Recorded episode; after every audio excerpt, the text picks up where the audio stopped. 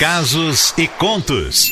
Histórias que a vida conta. Muito bem, são nove horas e quatro minutos. Hoje, terça-feira, 14 de fevereiro.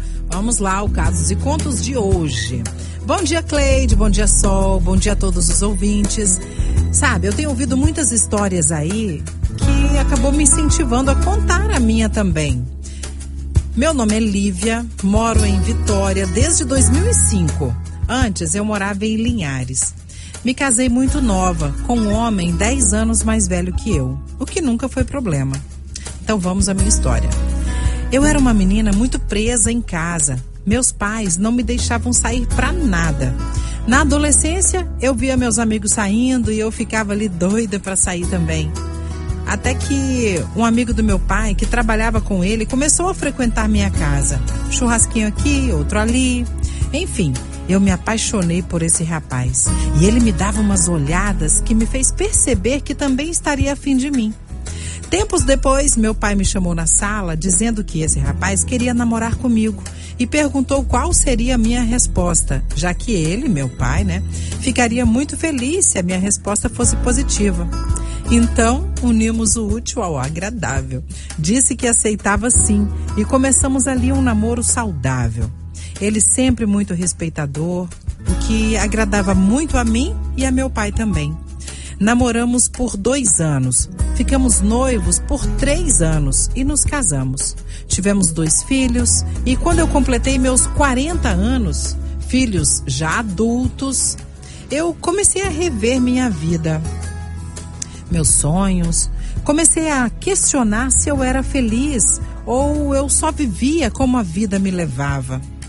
Enfim, eram tantos questionamentos e quando conversava com meu marido, ele nem dava bola, falava é, com eles até das coisas que. Falava com ele, né, com o meu marido, sobre as coisas que eu queria fazer com ele, sabe? Mas ele não me entendia, achando que eu estava reclamando de uma vida perfeita. E Cleide, não vou mentir para você, minha vida era assim, perfeita. Mas eu sentia falta de coisas que não aconteciam, que eu ouvia das minhas amigas, ouvia de colegas de trabalho. E eu falava, caramba, lá em casa não é assim. Mas ele não conseguia me entender. Às vezes me deixando até falando sozinha. Cheguei a falar com a esposa do meu filho mais velho sobre essas questões e ela me incentivava muito a não desistir e ir em frente com esses pequenos detalhes que faltavam no meu casamento. Aí você deve estar curiosa, né? Mas era um pouca coisa, sabe? Eu sempre namorei tudo muito certinho, só tive esse homem. E sempre dentro de casa. Eu só queria, por exemplo, ir ao motel com ele. Queria usar umas coisinhas, é, essas coisinhas que a gente ouve falar por aí, umas calcinhas pequenininhas. Só que toda vez que eu falava esse tipo de assunto com ele, ele me recriminava, sabe? Falava assim: Puxa vida, mas você está querendo incrementar a nossa relação, sendo que ela já é boa, você está querendo estragar. Eu não sabia mais o que fazer. Mas eu ainda aguentei. Mais quatro anos, não tocava mais nesse assunto. Quando ele perguntava o que eu tinha, eu sempre respondia: Você sabe, né? Até que ele resolveu me deixar. E disse que a culpa foi minha, do nosso término e pediu que eu fosse viver a minha sonhada experiência de vida diferente que ele não podia me dar. Ô, oh, gente, eu fiquei sem chão. Afinal, eu não queria outro homem, eu queria ele, mas de um jeitinho diferente, para melhorar, sabe? E ele terminou comigo, me deixou sem chão.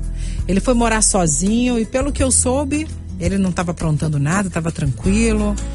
E eu fiquei ali na esperança de que ele percebesse o que eu queria. Resumindo a minha história, ele acabou tendo que falar para algumas pessoas próximas a ele o real motivo da nossa separação. E os mais amigos, graças a Deus, né? Sempre tem alguém que quer o nosso bem, incentivou ele a buscar ajuda para melhorar o nosso relacionamento. Já outras pessoas, também como a gente sabe, disseram que eu era doida de perder um homem feito ele e tudo mais. Mas, graças a Deus, depois de ele muito pensar, ele resolveu sim buscar ajuda. E dois meses depois, lá estava ele na minha porta, perguntando se eu já tinha feito com outro homem o que eu queria fazer com ele. E a minha resposta foi a, foi a mais verdadeira possível. que eu nunca pensei e quis outro homem. Eu só queria melhorar o que já era bom. E ele entendeu, Cleide, graças a Deus. Pediu para voltar e, lógico, minhas portas sempre estiveram abertas para ele. Resumindo, eu vivi casada por 34 anos e posso te dizer uma coisa, agora sim, tem quatro meses que nós voltamos. Isso que é um casamento feliz. Eu sou feliz, estou renovada. Cada manhã me sinto melhor ainda e ele também, eu sinto isso nele. Cleide, já fomos a motel algumas vezes. Estamos aproveitando cada momento juntos. Não tenho vergonha de falar isso no ar e nem na frente dos meus filhos, porque afinal de contas meus filhos fazem isso, sabe? E é saudável, nutritivo, é maravilhoso. Isso é casamento.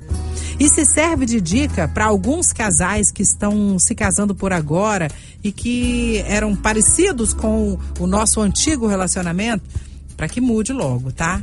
Para que tenha muito respeito e muito diálogo entre vocês e não escondam nada. E outra coisa, muita paciência, porque tudo se resolve. Sabe, Cleide, meu marido ama o Dilcinho. Já fomos até num show do Dilcinho patrocinado pela Litoral. E essa música aqui fala tudo, ó. Vamos ouvir?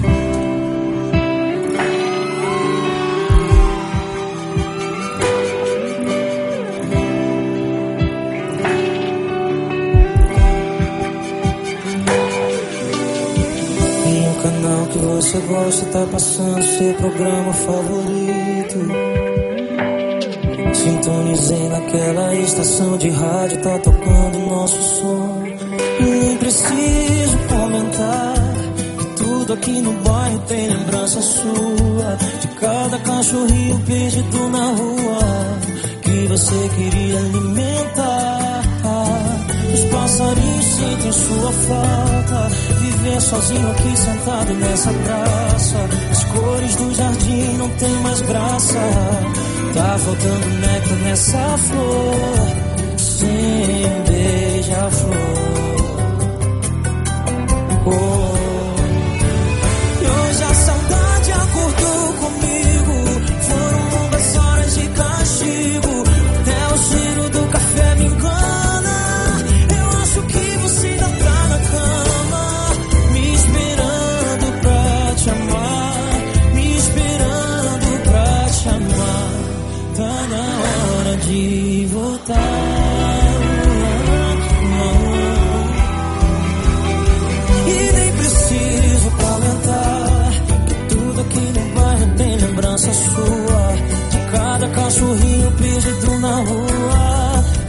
Você queria alimentar. Os passarinhos sentem sua falta. Viver sozinho aqui, sentado nessa praça. As cores do jardim não tem mais graça. Tá faltando néctar nessa flor. Sem um beija-flor.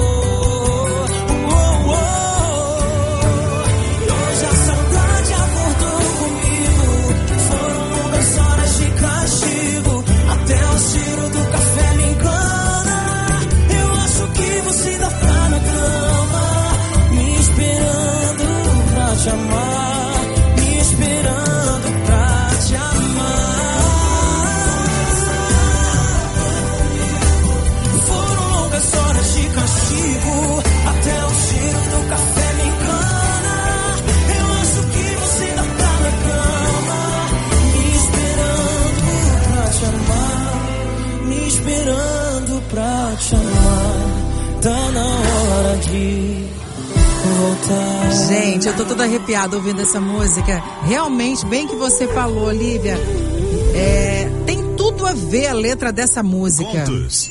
Histórias que a vida conta. E casa bem com a história que você contou. Vocês tiveram que se separar para poder abrir os olhos. Às vezes, é, às vezes a gente fica meio Sabe aquela coisa, tipo aqueles animais que tem aquele negócio assim, que só olha para frente, né? E acha que tá tudo bem, mas aí você costuma não perguntar. O que você acha? Você acha que eu tô errado? Você acha que eu posso mudar nisso, melhorar naquilo? Eu acho que um relacionamento, para ser perto do perfeito, ninguém é perfeito, né? Para ser perto do perfeito, tem que ter muito diálogo e muita compreensão também. Diálogo para você saber falar, saber ouvir, que, que é importante para você? O que eu tenho feito que está te desagradando? O que eu tenho feito que eu posso melhorar para te agradar?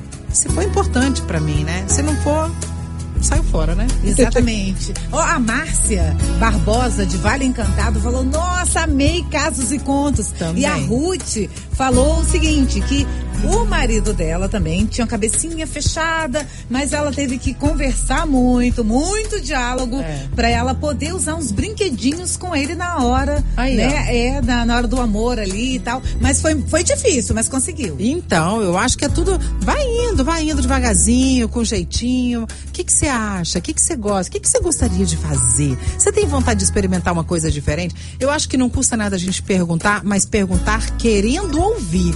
Porque às vezes tem homens e tem mulheres também que perguntam essas coisas para testar a pessoa. E quando a pessoa fala, ah, eu pensei em fazer tal coisa, a pessoa, credo, Deus me livre, hein? Exatamente. Ó, Ainda tem isso nos dias de hoje, pode acreditar. Existe. A Cleide, a sua xará, falou assim, ó, que história mais bonita. Aconteceu comigo, mas hoje estamos bem. Aí. Então, o, o negócio, a palavra-chave sempre é o diálogo. É. Vamos conversar, colocar as nossas vontades, que às vezes acontece, tanto o homem quanto a mulher tem um desejo de fazer com o seu parceiro ou sua parceira, mas não tem coragem de falar, porque É. pelo o que o outro vai pensar, o que que vai Isso. achar. Ah, com quem está aprendendo isso na rua? Não é, assim. Isso mesmo. E aí o que, que acontece, gente? Vai buscar realmente na rua o que não tem. Porque às Isso. vezes sente falta, né? Já, Ai, queria tanto dar uns beijos na boca encostado naquele carro. Eu falo assim, as minhas vontades são tão bestas, sabe? Mas eu consigo realizar, graças a Deus. Mas assim, com conversa também. Ai, queria namorar, ficar ali namorando encostado naquele carro, igual a gente fazia quando era adolescente. Isso é perigoso? É perigoso. Mas, sabe, gente? Eu acho que é tudo conversando. Aí um tenta entender o outro e vai dar tudo certo no final das contas. O que não dá é você reprimir o seu desejo por achar que o outro vai pensar o que de você. Você tem que falar. Exatamente. Eu tenho uma amiga, né? Que ela namorava. Uma amiga? Um, amiga. Ah. Que ela namorava um jogador de futebol e ela tinha, né, um fetiche de ficar com o namorado na concentração da Ah. equipe. E ela conseguiu. Entendi. Mas assim, ele tava meio assim no início, com medo e tal. Mas é aquela coisa, vocês estão casados, estão namorando, né? Né? Abre a Ah, sua acho que cabecinha vale para novos tudo no horizontes. amor. É isso aí. Mas assim, tudo na conversa, né? E se o É. outro quiser, pronto, tá. Ó, que prato cheio, que maravilha. Quem derruba esse casal, gente? É. Ninguém. Vamos ser sinceros, né? Quando o negócio vai indo de vento e popa, que não vem você me falar que é, é, sexo não é importante. É assim. É, muito. Para uns é 80% no relacionamento, para Outros outros é 90%, 90%, para outros 70%, mas sempre é importante. E se não tiver, uh, é meio estranho, mas enfim, né? É o meu ponto de vista. Mas se você quiser discordar, sinta-se em casa, fique à vontade.